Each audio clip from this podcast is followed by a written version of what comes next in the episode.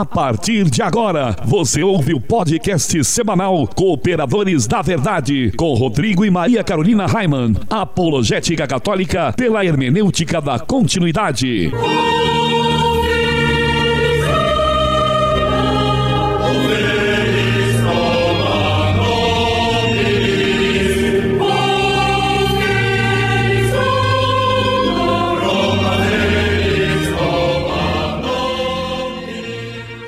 Amigo ouvinte, paz e bem. Aqui quem vos fala é Maria Carolina Raiman e nós estamos começando mais um podcast semanal Cooperadores da Verdade, apologética católica pela hermenêutica da continuidade. Aqui se fala a verdade, custe o que custar e doa a quem doer. Lembrando que este programa ele é transmitido todas as quintas-feiras, às 20 horas, pela web rádio Navegantina, radionavegantina.com.br. Todas as sextas-feiras, às 20 horas, pela web rádio Cristo Jovem, cristojovem.caster.fm e todos os sábados às 18 horas pela web rádio Franciscanos, no endereço radiofranciscanos.com.br www.cooperadora.br. E a cooperadora de hoje, que nós temos a graça e a grande alegria de receber aqui nos estúdios, Josef Hatzinger, é a minha amiga Graziele Souza. Ela que é noiva do Dudu, filha da dona Lilian, a qual eu tive um privilégio muito grande de conhecer no coral litúrgico do Santíssimo Sacramento, né? Sua mãe. Tudo bem, Grazi? Como está? Tudo bem, Carol, né? E vamos aí partilhar um pouquinho, né, sobre a sobre a verdade. Vamos lá. E Grazi, então fala um pouquinho mais sobre você, com que você trabalha, se você estuda, enfim, fica à vontade, minha amiga. Então, atualmente, é, hoje eu trabalho com artesanato, né? Eu trabalho com crochê, decoração. Né? Fiz essa opção é, para estar mais em casa e fazer um trabalho manual, né? Onde eu possa estar mais em oração também, mais em silêncio né? Mas é, a escuta também de Deus, né? Foi uma opção que eu fiz assim nessa, nessa fase da minha vida também que eu estou me preparando, né, para o matrimônio. Então, e também por motivos, né? É, no início do ano, né, tive algumas dificuldades, fiquei doente, então eu fiz essa opção para estar mais tranquila, né, fazer um trabalho manual e é algo que eu gosto muito, né? Algo que eu me sinto, que eu me realizo, né? Me uhum. sinto realizada em fazer. E eu aposto que você tá bem mais feliz assim, não tá? Com certeza. eu digo hoje em dia, assim, que nem eu imaginava que eu estaria tão feliz dona de casa, é sabe? E, né, antes trabalhando fora, aquela correria maluca. É como você diz, antes Agora, né, eu tenho tempo realmente para ouvir Deus, para rezar mais, para estar mais em oração, né, do que do que antes. E bacana, Grazi. E assim, se possível, né, eu gostaria que você falasse um pouquinho para os nossos ouvintes sobre a sua experiência no Carmelo. Então, hoje eu estou com 34 anos, né? E eu, a minha primeira experiência no Carmelo, na verdade, assim, a minha experiência vocacional é, iniciou lá em 2005, quando eu entrei na comunidade Arca da Aliança, né, uma comunidade católica, né, de missão, entrei como missionário, senti esse chamado de Deus para dar um ano, né, em missão na comunidade. E você e, já morava lá? Sim, Joinville, né? Uhum. Eu passei um ano em Joinville, depois fui para a missão em Florianópolis, passei mais seis meses e durante esse tempo, né, de missão, eu senti que Deus, né, me pedia algo mais, uma experiência é, diferente. Foi quando então eu tive a oportunidade de conhecer a vida contemplativa, né, que até então eu não conhecia, me encantei, né, e fui fiz a opção de ir para o Carmelo. Então, isso daí no Carmelo já foi em 2008. Né? E, a, e, hoje, agora 2016, já faz dois anos, então, que eu saí né, do Carmelo. Foi um tempo... Faz pouco tempo, faz então, pouco né? tempo. praticamente. É. Então, agora em setembro está fazendo dois anos. Mas foi um tempo, assim, é, de muito aprendizado. Né? A vida do Carmelo ah, para mim a espiritualidade, eu sempre digo que a espiritualidade carmelitana para mim é uma a mais bela que tem na igreja, né? Não diminuindo as outras, né? Cada um tem né, o seu carisma, é, é belíssimo, mas é algo assim que até hoje me encanta, né? Sou apaixonada pela vida carmelitana, pelos santos, né? Carmelitas, né? A, o Carmelo tem a graça de ter três doutores uhum. da igreja, né? Santa Madre, Santa Teresinha, São João da Cruz. Né? Então, uma padroeira das missões. Então, e a espiritualidade é riquíssima. Né? Eu sei que muitas, eu acredito que muitas é, congregações, né, espiritualidades bebem do Carmelo. Sim. Né? Que, então, e foi uma experiência riquíssima, mas é, você realmente tem que ter vocação, né? Uhum. Cada um é chamado para algo. Então, assim, eu não vejo como é, tempo perdido, como algo que deu errado. Foi um tempo que Deus permitiu, né, para que eu crescesse, né, na minha vida de oração, né, conhecesse essa espiritualidade belíssima, riquíssima que a igreja tem, né? E mais no, né, no final eu percebi que não era realmente né, o meu chamado. É. Né? Então, meu chamado é para o matrimônio hoje eu me preparo né? Então, para é, essa nova missão. Sim. Né? De... E que bom, né, Grazi, que a gente pode realmente pensar melhor, rever a nossa vocação, né? E com todos, como você falou, com essa é, riqueza que a igreja tem, né? De nos dar né, esses dons e todas essas é, espiritualidades, enfim, para que a gente possa realmente conhecer mais da igreja e nos conhecer assim, né, dessa forma. Então você ficou seis anos no Carmelo, mais ou menos, né? Isso, mais ou menos uhum. seis anos. Então é um tempo, né, que, que a igreja permite, mesmo a igreja muito sábia, né, como mãe, já é um tempo de experiência, uhum. né? Então é um tempo que você não, como padre, tem todo o tempo de, de, de estudo de filosofia, né, teologia, né? Se você é, faz opção, né, pela vida religiosa, por alguma congregação, alguma ordem, você tem todo o período né, de formação, de postulantado, noviciado, né? Então, é, e esse tempo é exatamente para isso, para você conhecer essa espiritualidade, discernir realmente uhum. se a sua uhum. vocação, para então você é, fazer uma, é, uma opção definitiva, né? Você realmente ter certeza, não, é isso que Deus quer para mim. Ou não, é, né? Isso acrescentou, com certeza. Deus não permite nada, né, que seja para o nosso mal. Né? Tudo que ele permite é porque ele sabe que vai, isso vai contribuir para a nossa salvação. Sim. Né? Então, eu acredito que foi um tempo de graça. Né? É difícil? É, com certeza. Né? Quem, quem não sabe, né, a a, a vida carmelitana ela é uma, uma vida de clausura. Né? Então você, nós ficamos atrás das grades, tem essa separação é, visível, real, né? É, com o mundo. Né? Então a gente não pode é, estar com a família, né? Senão através das grades. Então é, é difícil, é algo muito exigente, mas é, para quem tem vocação, para quem é chamado, é, é Claro, né? A gente só se realiza a verdadeira felicidade está onde, né? A gente quando a gente encontra a nossa vocação, é fazendo a vontade de Deus. Então eu fui, fui muito feliz lá, sofri também bastante, com certeza chorei muito, né? uhum. né? Briguei com Deus porque eu queria ficar lá. Mas, né, a verdadeira felicidade está, né, em fazer a vontade de Deus. Então, a partir do momento que a gente, né, abre mão da nossa vontade para estar disposta a fazer a vontade de Deus, ali Deus vai se revelando de uma forma completamente diferente, né? Porque é. realmente casar não estava nos meus planos, nem nos do Eduardo, uhum. né? Que também não tinha planos para para o matrimônio, mas, né, o agir de Deus, o mover do Espírito Santo faz Sim. essas coisas e essa reviravolta toda na nossa é. vida. Muito legal. Eu sou fascinada, assim, pela história do Carmelo, né? É, porque nós somos confrades, participamos da confraria de Nossa Senhora do Carmo aqui em Itajaí.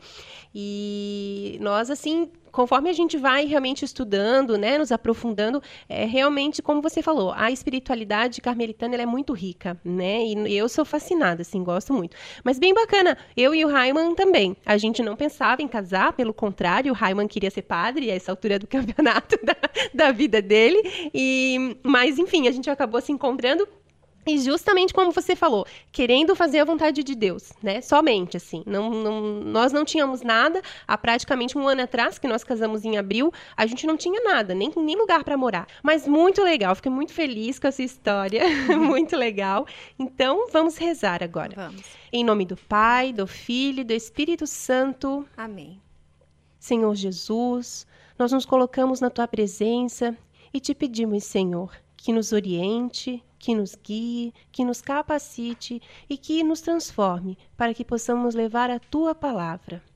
Pater noster qui es in celis, sanctificetur nomen tum, advenia regnum tum, fiat voluntas tuas, sicut in cielo et in terra. Pane nostrum quotidiano da nobis hodie, et dimitte nobis debita nostra, sicut et nos dimittimus debitoribus nostris, et ne nos inducas in tentationis, sed libera nos a malo. Amém. Ave Maria, gratia plena Dominus tecum, benedicta tui mulieribus, et benedictus fructus ventris tui, Iesus. Santa Maria Mater Dei, ora pro nobis peccatoribus, nunc et in hora mortis nostri. Amém. Gloria et Patri, et Filii, et Spiritus Sancto, sicut erat in principio, et nunc et semper, et in saecula saeculorum. Amém. Senhor, fazei de mim um instrumento de vossa paz. Onde houver ódio, que eu leve o amor. Onde houver ofensa, que eu leve o perdão. Onde houver discórdia, que eu leve a união. Onde houver dúvida, que eu leve a fé. Onde houver erro, que eu leve a verdade. Onde houver desespero, que eu leve a esperança. Onde houver tristeza, que eu leve a alegria. Onde houver trevas, que eu leve a luz. Ó Mestre, fazei que eu procure mais. Consolar que ser consolado. Compreender que ser compreendido. Amar que ser amado. Pois é dando que se recebe. Perdoando que se é perdoado. E é morrendo que se vive para a vida eterna. Amém. Amém. E continuamos reunidas em nome do Pai, do Filho e do Espírito Santo. Amém. Amém. E o Cooperadores da Verdade é um podcast semanal que você pode ouvir em nossa página no Facebook, no SoundCloud ou ainda no site do meu marido, raiman.com.br. O programa é apresentado por mim e meu marido, o professor Raiman, e esporadicamente nós contamos com a participação de um ilustre colaborador da verdade. No caso hoje, uma ilustre colaboradora da verdade, a nossa amiga Graziele. Ele é transmitido por três web rádios, como eu falei no início do programa. E se você está nos ouvindo agora, também tem uma web rádio e deseja transmitir o programa, nem precisa pedir autorização. É só tocar o terror, pois o nosso objetivo é evangelizar. E quanto mais pessoas forem alcançadas, melhor. Seria interessante apenas mandar uma mensagem para nós lá na página do Facebook, facebook.com, os cooperadores da verdade. Ou no e-mail raiman.hotmail.com, para que possamos divulgar o dia e o horário da transmissão. Muito bem. E no quadro A Vida dos Santos, nós resolvemos começar falando dos santos doutores. Doutor da igreja é aquele cristão ou aquela cristã que se distinguiam por notório saber teológico em qualquer época da história. O conceito de doutor da igreja difere do de padre da igreja, pois padre da igreja é somente aquele que contribuiu para a reta formulação dos artigos da fé até o século VII no Ocidente e até o século VIII no Oriente. Os doutores da Igreja são homens e mulheres ilustres que, pela sua santidade, pela ortodoxia de sua fé e principalmente pelo eminente saber teológico, atestado por vários escritos, foram honrados com tal título por desígnio da Igreja. No último programa, nós falamos sobre Santo Isidoro de Sevilha, bispo e doutor da Igreja. A vida dos santos.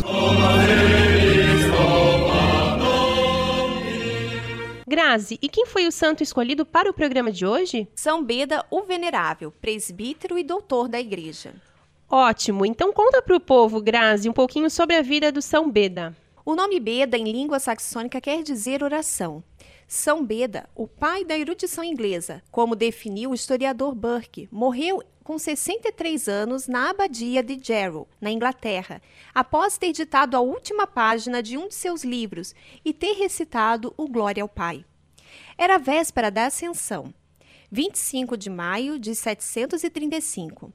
Vivi bastante, disse ao sentir que a morte se aproximava, e Deus dispôs bem da minha vida. Beda, nascido em 672 de modesta família, operário de Newcastle, recebeu sua formação nos dois mosteiros beneditinos de Wearmouth e Jarrow, e neste último foi ordenado padre aos 22 anos. As maiores satisfações da sua vida foram por ele mesmo compendiadas em três verbos: aprender, ensinar e escrever. A maior parte de sua obra de escritor tem origem e fim no ensinamento. Escreveu sobre filosofia, cronologia, aritmética, gramática, astronomia, música, medicina, a exemplo do espanhol Santo Isidoro.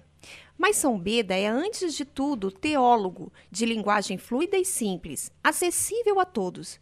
Ele é apresentado como um dos pais de toda a cultura posterior, influindo através da escola de York e da escola carolíngia sobre toda a cultura europeia. Entre os monumentos insígnes da historiografia fica a sua história eclesiástica do povo inglês, pela qual mereceu ser proclamado no Sínodo de Aquisgrana em 836 como venerável e doutor admirável dos tempos modernos. Gostava de autodefinir-se como historiador verdadeiro, com a consciência de ter prestado serviço à verdade. Concluiu a sua volumosa obra histórica com esta oração: Suplico-te, meu Jesus, que me concedeste atingir com delícia as palavras de tua sabedoria. Conceder-me, na tua misericórdia, chegar um dia a ti, fonte da sabedoria, e contemplar o teu rosto. O Papa Gregório II chamara-o a Roma, mas Beda suplicou-lhe que o deixasse na laboriosa solidão do mosteiro de Jarrow, de onde saiu somente por poucos dias, para estabelecer as bases da escola de York, da qual sairia mais tarde o famoso Alcuino, mestre da corte carolíngia e fundador da primeira universidade parisiense. Após ter ditado a última página de, do seu comentário de João, Agora dirija a minha cabeça, disse ao monge escrivão, e faça com que eu possa volver os olhos para o lugar santo onde rezei, porque sinto na alma uma grande doçura. Foram suas últimas palavras. São Beda, rogai por nós. Jesus é a palavra de Deus. Ele é o Verbo encarnado. A Bíblia contém a palavra de Deus, mas a palavra de fato é Jesus, o Verbo de Deus que veio armar sua tenda entre nós. E neste quadro nós iremos sempre meditar sobre uma passagem bíblica que pode ser tanto do Antigo como do Novo Testamento. A palavra escrita de Deus. Naquele tempo, alguém do meio da multidão disse a Jesus: Mestre, dize ao meu irmão que reparta a herança comigo. Jesus respondeu: Homem, quem me encarregou de julgar ou de dividir vossos bens?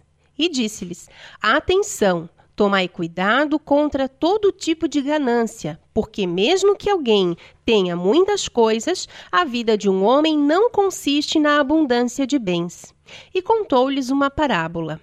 A terra de um homem rico deu uma grande colheita. Ele pensava consigo mesmo: O que eu vou fazer? Não tenho onde guardar minha colheita. E então resolveu: Já sei o que vou fazer. Vou derrubar meus celeiros e fazer maiores. Neles vou guardar todo o meu trigo, junto com os meus bens. Então poderei dizer a mim mesmo: Meu caro, tu tens uma boa reserva para muitos anos. Descansa, come, bebe, aproveita. Mas Deus lhe disse: Louco, ainda esta noite pedirão de volta a tua vida. E para quem ficará o que tu acumulaste? Assim acontece com quem ajunta tesouros para si mesmo, mas não é rico diante de Deus. O Evangelho da pena do evangelista São Lucas traz-nos a meditação a parábola do rico insensato, por meio da qual nosso Senhor pinta um retrato da ganância. Estritamente falando, refere-se este pecado àquele desejo desordenado de acumular bens, a qual a modernidade tem dado o nome de consumismo. Um olhar de relance a essa que é uma verdadeira doença espiritual permite-nos constatar o seu substrato propriamente humano, é claro que os animais não podem absolutamente pecar. Está em sua natureza, todavia, o instinto de conservação, por meio do qual se alimentam e se reproduzem. E é justamente a desordem nesses apetites que gera a gula e a luxúria, respectivamente. A avareza de que aqui se fala, por outro lado, não possui nenhuma referência com o mundo meramente animal. Nenhuma espécie possui essa sede desenfreada de posse que têm os seres humanos. O que acontece ao materialista, portanto, é que ele está espiritualmente doente. A ganância é uma doença da alma. Mas por que se ilude o homem com o acúmulo de bens? A resposta está em nossa incessante busca de felicidade, a qual Santo Agostinho bem diagnosticou em sua autobiografia. Fizeste-nos para vós, Senhor. Inquieto está o nosso coração enquanto não repousar em vós. O coração ganancioso, como de qualquer ser humano, é um coração permanentemente inquieto. Ele só não entendeu ainda que o dinheiro e os bens deste mundo são incapazes de saciá-lo plenamente. E como a gente vê hoje em dia, né, Grazi, as propagandas, né, o quanto elas nos, nos fazem querer comprar, né? Até as crianças, ah, quando o Miguel era menor, eu tinha TV a cabo. E na TV a cabo é, um, é impossível, né, de você ver a, própria criança ali de, né, poucos, pouco tempo, poucos anos de idade, diz, ah, mãe, esse eu quero, mãe, compra esse, mãe, eu quero esse, né? E, e como a gente vê essa muito muito presente no nosso dia a dia, né? Essa questão do consumismo. É, o mundo hoje, o mercado, ele faz, ele cria necessidades, né, para gente. Exato. Então, como que é, nós, nós poderíamos viver com muito menos, né, com, com de uma vida muito mais simples, né, e mais o mercado, né, através das propagandas, né, eu sou formada em publicidade e propaganda, sei bem como, como isso funciona, né, então é, as propagandas elas criam necessidades, né? Coisas que realmente não fazem a menor diferença na nossa vida, mas, né, é, como é apresentada de uma forma atraente, né, com uma forma para se vender, né, a, faz com que as pessoas, né, acreditem é. que aquilo realmente é indispensável na nossa Sim. vida. E aí acaba gerando esse sentimento, né, de que as pessoas ficam incapazes de saciar, né, a sua própria vontade. Primeiro porque todas essas coisas passam, né? O rico insensato do evangelho, por exemplo, depois de muito trabalhar e encher os próprios celeiros, com a sua colheita, foi visitado pela morte e deixou tudo o que possuía a outrem. A mesma situação descreve o autor do Eclesiastes, para quem as coisas desta vida não passam de vaidade. Um homem que trabalhou com inteligência, competência e sucesso vê-se obrigado a deixar tudo em herança a outro que em nada colaborou. Também isso é vaidade e grande desgraça. Depois também porque o próprio Criador tudo dispôs em sua sapientíssima providência para que fôssemos felizes não no tempo, mas na eternidade. Não nessa vida, mas na outra. Não nesta terra, mas no céu. É também a razão porque o apóstolo exorta os fiéis de Colosso a alcançar as coisas do alto, a aspirar às coisas celestes e não às coisas terrestres.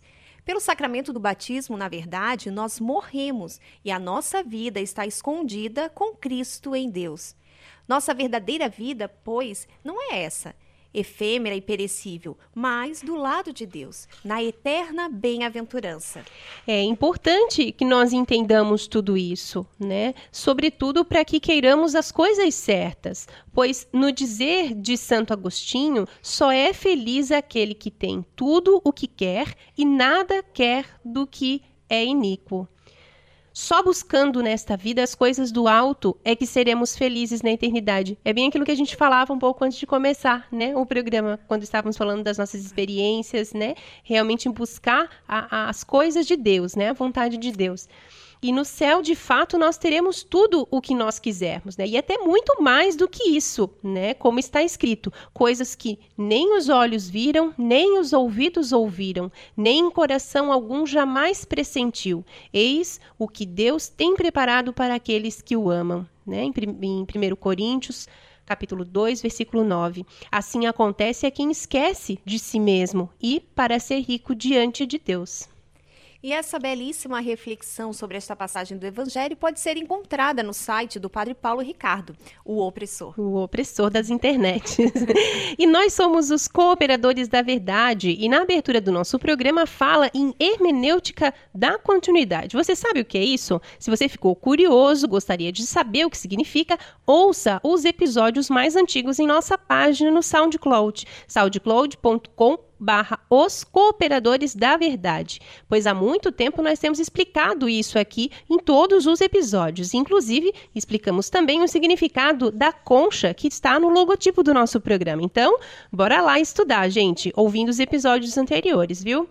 E Grazi, qual é o conselho do Padre Pio para nós no programa de hoje? O conselho é o seguinte: que o Espírito Santo guie a sua inteligência faça-o descobrir a verdade escondida na Sagrada Escritura e inflame a sua vontade para praticá-la. Orando com Padre Pio. Jesus disse no Evangelho de João, capítulo 14, o Espírito Santo, a quem o Pai enviará em meu nome, esse vos ensinará todas as coisas e vos fará lembrar de tudo quanto eu vos tenho dito. E Padre Pio ora por cada um de nós, hoje pedindo que o Espírito Santo guie a nossa inteligência para que possamos descobrir a verdade escondida nas Sagradas Escrituras. Aqui se faz necessário entender um pouco a respeito da revelação do Pai. Tudo que o, o que Deus Pai tinha para revelar ao ser humano, ele o fez através de seu Filho Jesus. Portanto, Jesus é o Verbo do Pai. Jesus é a palavra de Deus e não a Bíblia. Nas Sagradas Escrituras está contido sim a palavra de Deus, mas ela não é a fonte de revelação por excelência. A fonte de revelação por excelência é o próprio Jesus. O apóstolo João encerra o seu evangelho dizendo: Jesus fez ainda muitas outras coisas. Se fossem escritas uma por uma, penso que nem o mundo inteiro poderia conter os livros que se deveriam escrever. Isso nos mostra claramente que nem tudo o que Jesus fez e ensinou está na Bíblia, e sim na tradição da igreja de dois mil anos. É a tradição com T maiúsculo. Recordemos que Jesus falou que o Espírito Santo iria ensinar e recordar tudo o que ele nos disse e não tudo o que foi escrito na Bíblia. Se já está escrito, por qual motivo precisaríamos da ajuda do Espírito Santo para nos recordar, não é mesmo?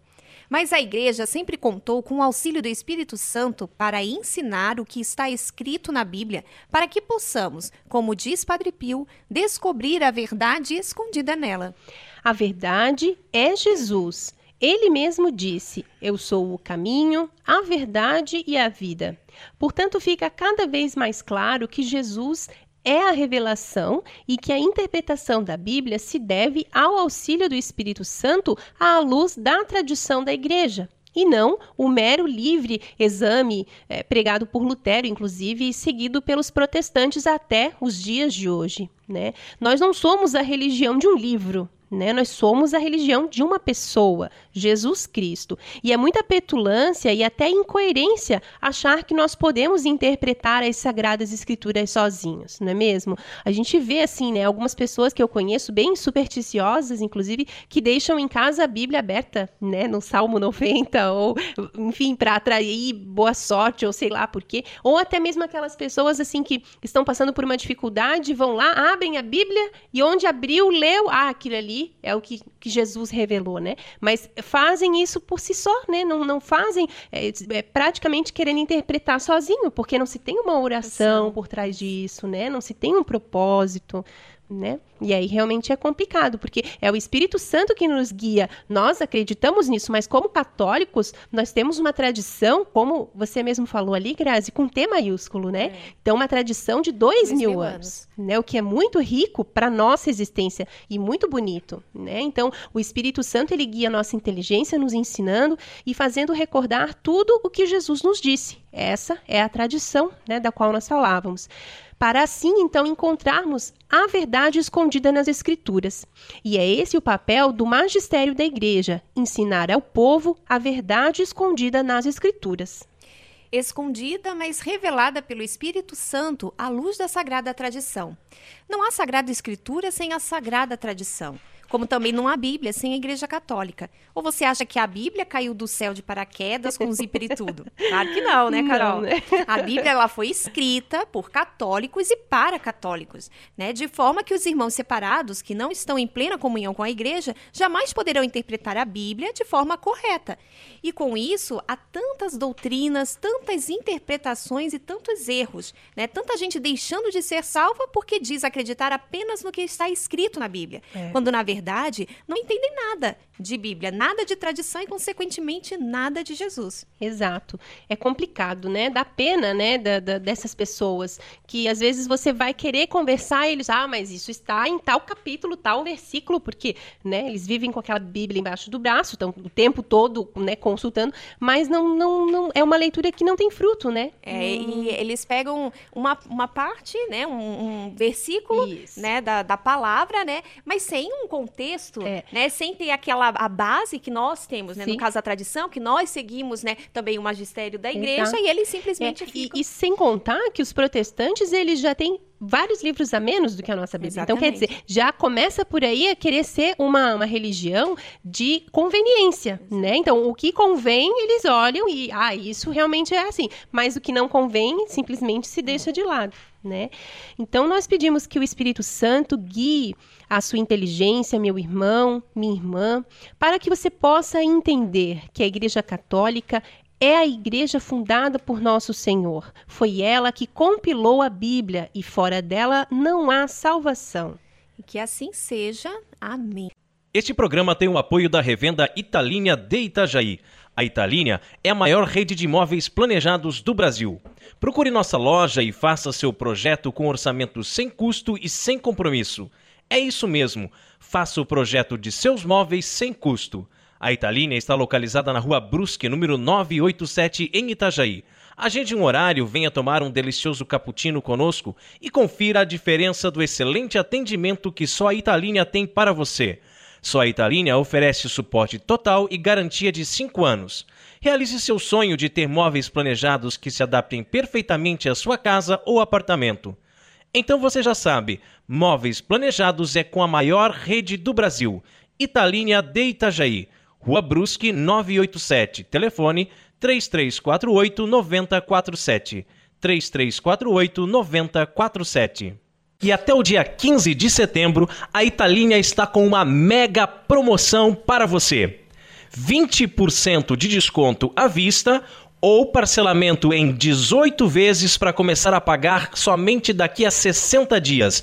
Você não pode perder essa mega promoção da Italínia de Itajaí. E se você gostaria de anunciar a sua empresa no programa Cooperadores da Verdade, entre em contato conosco através da nossa página no Facebook, que a gente já falou no início ali do programa, e nos ajude a evangelizar. Muito bem, e se você também pode fazer a sua doação de qualquer valor para nos ajudar a melhorar e até adquirir o nosso equipamento, como o Rodrigo falou há pouco tempo, nós ainda usamos equipamentos emprestados, né? É, nos ajude então a manter esse programa no ar. O banco é Caixa Econômica Federal, agência 1879, operação 001, conta corrente 10610, dígito 1. Deus abençoe você. Ah, e agora nós chegamos a um quadro que eu gosto muito aqui nos Cooperadores da Verdade, que é quando nós meditamos sobre São Francisco de Assis. Quantos belíssimos exemplos da vida desse santo nós podemos transpor para o nosso dia de hoje, não é mesmo? Fontes Franciscanas. Hoje em dia, as pessoas parecem que perderam a noção do transcendente e, com isso, têm uma visão imanente do mundo. Ou seja, só conseguem enxergar a vida terrena, como se só existisse essa vida e mais nada. E aí vivem desesperadamente como o louco objetivo de ser feliz nessa vida a qualquer custo. Nós precisamos entender que essa vida é passageira e que depois virá a vida eterna. E as pessoas preocupam-se muito com o dinheiro, com o ter, ter, ter e comprar, comprar, comprar. Vivemos em uma época de consumismo desenfreado e parece que só é feliz aquele que tem dinheiro para poder comprar tudo o que o mercado oferece. Dizem que o dinheiro não traz felicidade, mas ele ajuda bastante. Porém, eu digo que o dinheiro mais atrapalha do que ajuda. O dinheiro pode se tornar um senhor do qual acabamos escravos, fechando assim o coração para Deus. Hoje queremos refletir sobre um fato extraordinário. O dinheiro que transformou-se em uma serpente. É isso mesmo, e nós sabemos que São Francisco de Assis, ele exigia dos frades o desprezo ao dinheiro. Ele comparava o dinheiro ao esterco e dizia que ninguém poderia aceitar dinheiro. As doações que porventura apareciam podiam ser em comida para ser dividida em todos, mas nunca em dinheiro. Ele diz que o dinheiro é, próprio, é o próprio diabo. Hoje nós queremos recordar dois belíssimos exemplos de frades que tentaram convencer Francisco de que o dinheiro era necessário, mas o Santo de Deus mostrou como eles estavam errados. No primeiro exemplo, havia um frade que se queixava que às vezes recebiam muitas pessoas ali naquela casa e não havia o suficiente para manter todos os noviços. Dessa forma, queria convencer São Francisco de que era necessário guardar algum dinheiro para eventuais despesas, mas o santo foi enfático. Disse que não poderiam, de forma alguma desrespeitar a regra. E disse ainda que, num caso de extrema necessidade, poderiam despir o altar da Virgem e tirar os seus ornamentos, certamente para vendê-los ou trocar por alimentos. E disse ainda: Podes crer que é melhor guardar o evangelho de seu filho e despojar o altar do que deixar o altar ornado e seu filho desprezado. O Senhor mandará que alguém restitua à sua mãe o que ela nos tiver emprestado. Particularmente, acredito que eram duas coisas. Primeiro, a falta de confiança do frade na divina providência né? E quem pensava em guardar dinheiro para o amanhã não confiava na providência de Deus, que nos pede para viver o hoje, sem se preocupar com o que comer ou com o que vestir. Né? A própria palavra de Deus nos diz isso, né? que a gente não deve se preocupar com isso, que Deus cuida. Exato. E segundo, era o próprio demônio usando o frade para tentar o pobrezinho de Assis a descumprir a regra. É, e é muito interessante quando a gente começa a pensar que São Francisco de Assis, há mais de 800 anos, né, já nos falava isso e nos mostrava isso com a vida dele. É, como eu falei ah, já no, né, no, no, começo e repeti agora há pouco, assim, é, da minha vida mesmo, do, do meu matrimônio, sabe? Que a gente começou realmente sem nada, né? Tanto eu quanto o Rodrigo, nós não tínhamos praticamente nem onde morar. E aí nós conseguimos comprar com o nosso trabalho, né? Com, e, e, e, sem realmente nos preocuparmos. Eu acho que esse foi o principal, porque nós olhamos, Grazi, a gente mora até, estávamos falando antes de começar o programa, como é longe aqui, né? Na zona rural da cidade. E então, mas assim, nós olhamos, procuramos por toda a cidade lugares para a gente morar, procuramos inclusive de aluguel e tudo. E graças a Deus foi aqui que nós conseguimos, né? Que tudo se encaixou com os nossos planos, né? No, até na quantidade de quartos, porque nós queremos ter mais filhos. E tudo, tudo se encaixou, documentação e tudo nós conseguimos, mas sem nos preocuparmos, sabe? Sem, de verdade mesmo, assim, né? Rezando, entregando a nossa vida, o nosso dia a dia, né? É, em oração, entregando a Deus. Né? E, e isso é muito bonito. E assim, é, quem já teve experiência na vida religiosa, vê mais ainda assim, a providência ah, de Deus. É nítida, né? É muito, é muito nítida a providência de Deus, né? Uhum. Então, porque realmente, né, a, a maioria das, das congregações é, fazem votos de pobreza, né? Tem que fazer o uhum. voto de, de pobreza, né? As, a, as ordens religiosas e congregações fazem um dos votos, dos três votos, é o voto de pobreza. E é exatamente isso, confiar na providência de Deus. Né? E como a gente vê a mão de Deus agindo quando nós realmente não. Né? Nos colocamos né, sob a proteção de Deus, sob a sua providência, né? que ele realmente não deixa faltar. Né? Uhum. Né? E aqui fora, hoje vivendo aqui fora, é, eu tenho é, vários amigos, até da minha família, minha irmã e vários amigos que eu conheço, que realmente fizeram a opção, e eu acho isso belíssimo, e isso foi algo que também me incentivou, né, hoje a, a ter, é, buscar isso, estar mais em casa, né, já me preparando para essa vida de, de estar, é, cuidar da família, uhum. realmente, né, e como que Deus cuida né? E providencia e não deixa faltar nada, né? Uhum. Minha irmã, que tem três uhum. meninas, é, três filhas, né? É, muito próximas uma da outra. O meu cunhado, ele é autônomo, então uhum. não tem um salário fixo. Né? A minha irmã trabalha na educação, como todos sabem, ganha muito pouco, né? O Raiman sabe muito bem disso, né? Infelizmente, a educação não é valorizada. Sim. Mas co e como a gente vê, isso é uma alegria. As crianças, e, e, e, o mais bonito é a gente ver como que as crianças já, cre já vão crescendo, sabe? Sim. Com essa mentalidade. Nossa. Sabe? De que não é só só o você ter, que é o você, né? Então eu vejo assim muito na, na, na casa da minha irmã. A mais velha passa a roupa, sapato, tudo, né? Pra do meio, depois uhum. a do uhum. meio, quando não serve mais, passa pra menor, sabe? Então é algo assim, é, é belíssimo sim, da gente ver, sim. sabe? É algo que infelizmente hoje em dia é, é difícil. É verdade. É uma outra dinâmica, né, de família. Eu sinto assim, porque o meu filho vai fazer oito anos esse ano, mas quando ele nasceu, eu precisava trabalhar fora, né? Eu pagava aluguel, pagava meu carro, enfim. E então eu precisava. Então ele foi pra creche com quatro, cinco meses de idade, entende? Então, assim, era uma coisa que me deixava realmente muito frustrada. E aí, antes, até ano passado, até esse ano, aliás, em Sim. maio, né, que eu saí da, da empresa, fiquei por sete anos lá. O Miguel era bem bebezinho, né? É, e assim, quando eu, eu saí, até quando eu estava trabalhando, né? Voltando um pouquinho. Então eu ganhava um salário, o Raiman ganhava o salário dele, mas a gente depois percebeu justamente que não fez falta o meu, meu salário, tu acredita? É. Assim, era- e a gente ganhava se for colocar assim na balança, né, praticamente a mesma coisa. Eu era, eu ganhava um pouco menos, mas eu tinha muitos benefícios. Vale alimentação, ticket de refeição, é, de plano de saúde, odontológico, tudo. Então, é, mas assim, nada disso nos fez falta. Não, não faz mesmo, sabe? De verdade. E eu, eu digo assim que eu não sei como que, que pode, sabe? Porque eu, eu falo assim, quando eu olho pra minha cozinha, assim, que né, foi um sonho meu realizado. Acho que de toda mulher, né, tem isso, que ah, eu cozinho. Então, é, é, eu- como pode, né, da gente conseguir assim as coisas é só pela bondade de, Deus, né? Só pela vontade divina, É, né? a nossa confiança. A minha irmã, ela fez a opção de trabalhar só meio período. Infelizmente, é, o sonho dela é não precisar realmente trabalhar, mas ainda, é, infelizmente, é difícil, até pro meu Uhum. cunhado ser autônomo.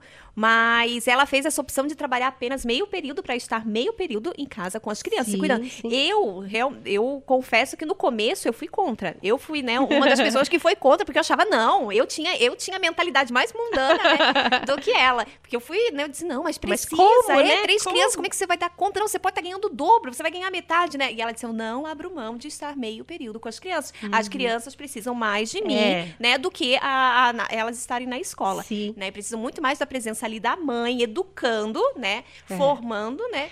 É, e, e eu digo porque eu, te- eu vejo que eu tenho um filho antes e depois, sabe? A própria professora do Miguel fala, né? Olha, ele começou o ano uma criança e agora ele é completamente outra, sabe? Mas porque eu tô ali em cima, sabe? Todo dia estimulando, incentivando. E, e é aquela coisa, sabe, Grazi? A gente, é, uma coisa é você falar pro seu filho o que ele tem que fazer, a outra é você mostrar, né? Tá ali Exato. junto, é corrigindo, puxando a orelha, brigando também, porque, né? A mãe tem que estar é, estar junto, né? Estar é, junto. e é uma, a gente descobre assim uma outra dinâmica. E nesse mundo, justamente assim, que é um mundo que, que não pensa como nós, né? Não pensa. É. Eu tenho pessoas da minha família muito próximas a mim. Tá? Que Inclusive, criticam. Que criticam, exato. Exato. Meu pai é um, Aham. sabe? Que, meu Deus, você tá ficando louca. É. E eu trabalhava na, na BRF aqui de Itajaí, lá perto da praia, né? Então é uma vista linda que tem lá de cima, sabe? É uma vista, assim, maravilhosa. E aí, eu, quando eu parei de trabalhar, uma outra eh, tia minha, né, também muito próxima, assim, de mim, da minha família, ela disse assim, ai, mas agora você vai ficar confinada dentro de casa.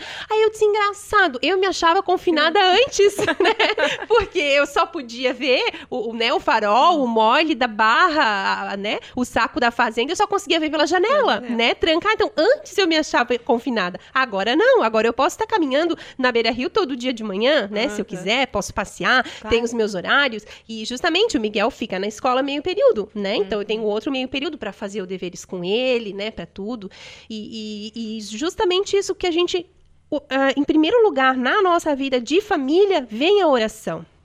Em primeiro lugar, eu e o Rodrigo, a gente faz é, todas as orações de laudes, vésperas, né, completas, e durante todos os dias rezamos o terço, enfim, e é, é- é o centro, sabe? Eu acho que é, esse é o segredo, assim, porque também você não pode querer parar de trabalhar simplesmente e achar que as coisas vão cair do céu, né? Porque não Claro. vão, é como você falou, ah, tem roupa, tem, tem isso, tem aquilo que os filhos exigem muito, né, que precisam, que até vão passando de um para o outro, o Miguel ganha também muitas coisas de primos, enfim, então, mas a gente precisa ter essa confiança, né? Não pode, não é só da boca para fora, né? Exato. Porque senão seria muita loucura da gente simplesmente parar, né? De, de eu, no caso, parar de trabalhar e achar que vai ser assim, né? Fácil. Mas é isso aí. Então, voltando, né? Aqui na nossa reflexão, no segundo exemplo, havia um frade que seguia viagem com São Francisco e que, ao encontrar uma mala com dinheiro, quis apanhá-la com a falsa piedade de dar o dinheiro aos pobres. O santo se recusou absolutamente e disse que aquilo era manha do diabo. Novamente, aqui nós vemos duas coisas. Primeiro, não se faz caridade com o chapéu alheio. E se o dinheiro não era deles, mesmo que tenha sido achado na rua, pertencia a alguém. E sendo assim, eles não poderiam dar aos pobres aquilo que não era seu. Ninguém dá aquilo que não possui. E segundo, nós vemos claramente Satanás tentando enganar os frades para fazê-los descumprir a regra mais uma vez. Mas Francisco não se deixa enganar pelo demônio e logo descobre que se trata de uma armadilha. Então ele diz ao frade: Filho, Não é lícito pegar o que é dos outros. Dar o que não é nosso é pecado e não merecimento. Mas de tanto que o frade insistiu, ele resolveu voltar, não para pegar o dinheiro, mas para mostrar para o frade que aquilo era um engano, era uma armadilha mesmo do demônio. Ficou orando de longe enquanto se aproximaram da bolsa. Não havia dinheiro algum, e sim uma enorme serpente. Claro, era o próprio demônio que finalmente, pelo poder da oração de nosso seráfico Pai, se revelara. Meus irmãos, Quantas pessoas se deixam levar pelas tentações do demônio, não é mesmo? E o diabo sabe exatamente onde está a fraqueza de cada um. No, no caso dos frades, era é, descumprir a regra, né? Essa era a fraqueza, estava em descumprir a regra, coisa que infelizmente acabaram fazendo depois que São Francisco morreu, né? Mas e no meu caso? E no teu caso, meu irmão, minha irmã? Onde que está a nossa fraqueza? Qual que é o nosso calo? Qual é o ponto fraco que o demônio usa para nos tentar e muitas vezes acaba nos ludibriando e nos fazendo ceder? Muitos caem nas questões de sexualidade e afetividade, não é mesmo? Mas hoje nós queremos falar mais especificamente sobre o dinheiro. E devemos lembrar que São Francisco tratava o dinheiro como esterco, como algo desprezível, como obra do demônio. Você já parou para pensar como hoje em dia há uma idolatria em relação ao dinheiro? Como a gente partilhava ali há pouco antes, né? Um Sim. consumismo exacerbado, uma loucura incontrolável onde todo mundo só quer comprar, só quer comprar, fazer tudo, fazem tudo para ter sempre mais dinheiro. Quanto mais tem, mais é. quer, né? E Nunca é é suficiente. E é pouco, é. É sempre pouco, né? uhum. né? Então as pessoas matam, roubam, passam por cima umas das outras, humilham as pessoas e parece que para ser feliz, só se tiver dinheiro e montanhas de dinheiro. Esquecem-se de que a única coisa que pode nos trazer a felicidade é Deus e nada mais. E cuidado, pois o seu dinheiro idolatrado pode transformar-se em uma serpente, como na história ali do, do de São Francisco. Muito bem, que assim seja. Amém. E nós chegamos ao quadro mais gostoso, diria o Raiman, né, aqui do programa Cooperadores da Verdade, onde nós apreciamos o pão líquido, porque nós não somos puritanos e sabemos valorizar o sabor que os monges cervejeiros nos deixaram como legado. Bem na hora mesmo, porque eu já estava com sede, viu? Catolicismo e cerveja. Oremos. Abençoai, Senhor, esta criatura, a cerveja, que da riqueza do grão vos dignastes produzir, para que seja remédio salutar ao gênero humano. Concedei ainda, pela invocação do vosso santo nome, que quem quer que dela beba, receba de vós a saúde do corpo e a tutela da alma. E a cerveja de hoje é uma Saint Beer in natura. A Saint Beer in natura é uma cerveja não filtrada de baixa fermentação. Seu paladar encorpado com sabor de cereais tem leve presença de caramelo e aroma com notas de malte e ervas silvestres. Vamos ver se a gente consegue notar tudo isso, né, Grazi? Ela é da família é, Lager, ou Lager, eu não sei muito bem como pronuncia. O tipo é American Premium Lager cor vem, são 12 EBC, a amargor de 14 IBU. Os ingredientes é água, malte, lúpulo e levedura só. O teor alcoólico está em 5,2%, a temperatura de serviço entre 2 e 4 graus centígrados. O aroma é maltado, presença de lúpulo herbáceo. O paladar, notas de malte, pão e lúpulo. Garrafas de 600 e de 300 ml. Harmoniza bem com peixes, frutos do mar, saladas de folhas verdes e aperitivos. Muito bem, então vamos provar, né, Grazi? Vamos. A Impros. E se você produz cervejas artesanais e gostaria de ter a sua cerveja degustada aqui no programa Cooperadores da Verdade, entre em contato conosco pela nossa página no Facebook. E no quadro mais polêmico do nosso programa, hoje vamos falar sobre ela, a maldita fofoca. A hora da treta. Penteria Costes e começaram a fofocar em línguas. Já pensou? Nas nossas paróquias, pastorais e comunidades de fé, muita gente manifesta o dom das línguas, só que é das línguas cheias de maledicência, de intriga e de difamação. Infelizmente, é comum imaginar o ato da fofoca como um pecadinho de pouca monta. E assim o povo não se esforça para corrigir esse vício odioso. É preciso que nos ajudemos a amadurecer a consciência de que, na maior parte das vezes, falar mal dos outros produz grandes estragos e mancha gravemente a alma de quem difama do linguarudo. A chicotada produz um ferimento, porém, uma língua má quebra os ossos. Muitos homens morreram pelo fio da espada, mas não tantos quanto os que pereceram da sua própria língua. Faze uma balança para pesar as tuas palavras, e para a tua boca um freio bem ajustado. Tem cuidado para não pecar pela língua, para não caíres na presença dos inimigos que te espreitam, e para que não venha o teu pecado a ser incurável e mortal. Quem já não perdeu bons amigos por causa de uma calúnia? E quem já não foi prejudicado no colégio, na universidade ou no trabalho? Quem aqui já não confiou um segredo a alguém e acabou na boca de Matilde? Quem já não foi tentado a deixar a igreja em razão de fofocas? E afinal, quem nunca fez uma fofoca? Observando as escrituras, nós podemos ver que o fenômeno de Pentecostes não é novo. No Antigo Testamento, há diversas passagens advertindo sobre o problema das línguas de fogo que queimam a reputação e a paz alheia. A extensão deste mal é tão nefasta que, segundo São Tiago, se uma pessoa se diz fiel a Deus e não controla a sua língua, a sua religião é vã. Por outro lado, quem procura ser sensato em tudo que diz está no caminho da perfeição. Se alguém não cair por palavra, este é um homem perfeito, capaz de refrear todo o seu corpo. Quando pomos o freio na boca dos cavalos para que nos obedeçam, governamos também todo o seu corpo. Considerai como uma pequena chama pode incendiar uma grande floresta. Também a língua é um fogo, um mundo de iniquidade. A língua está entre os nossos membros e contamina todo o corpo, e sendo inflamada pelo inferno, incendeia o curso da nossa vida. Todas as espécies de feras selvagens, de aves, de répteis e de peixes do mar se domam e têm sido domadas pela espécie humana.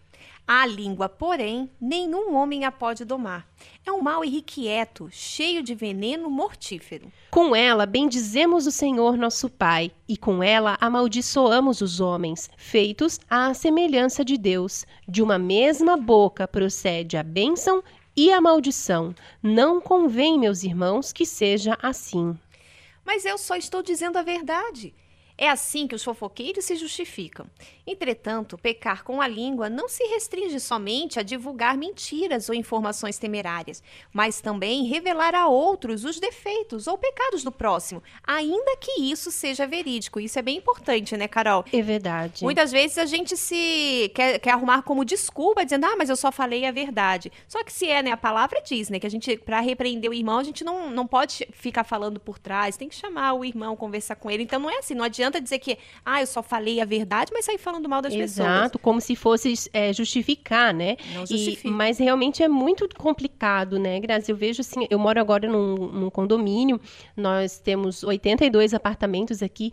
Quantas famílias, sabe, moram juntas, assim, praticamente, e o tempo todo, menina, vem alguém te falar alguma coisa de alguém, ou, sabe? É, é, é olha, é assim, e como é difícil você se manter alheio, sabe? A, a, todas essas histórias, né? Que vem um daqui, outro de lá, e aí você também fica sabendo de histórias e vai repassar.